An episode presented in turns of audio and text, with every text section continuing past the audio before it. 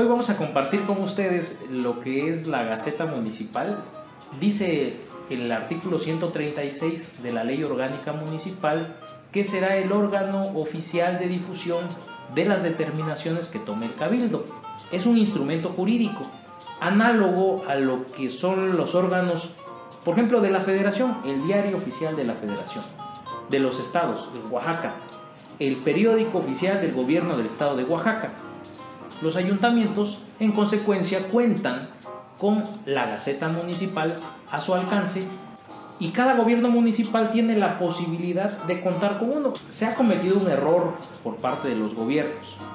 Quienes cuentan con una Gaceta Municipal muchas veces los utilizan como una Gaceta de sociales, como un órgano para difundir noticias. No es eso.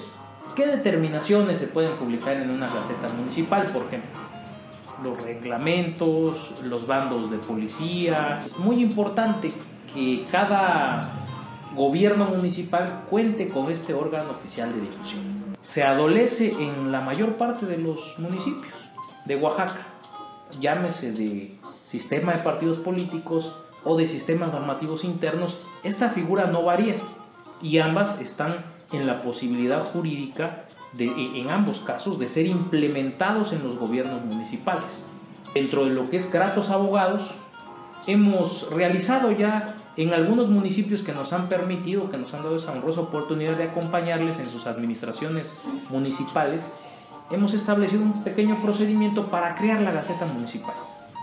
Y con ello, pues tener ese órgano oficial de difusión al alcance del gobierno. Hemos tenido la experiencia que estos órganos oficiales de difusión de los ayuntamientos han pasado por una revisión incluso de la Suprema Corte de Justicia de la Nación y se han sostenido por el contenido y también por la forma correcta de creación de la Gaceta Municipal. ¿Qué hay que realizar? Bueno, tomar acuerdos de cabildo necesarios para implementar el funcionamiento de este órgano oficial de difusión. Entonces es un órgano que sirve y que está al alcance de los gobiernos municipales.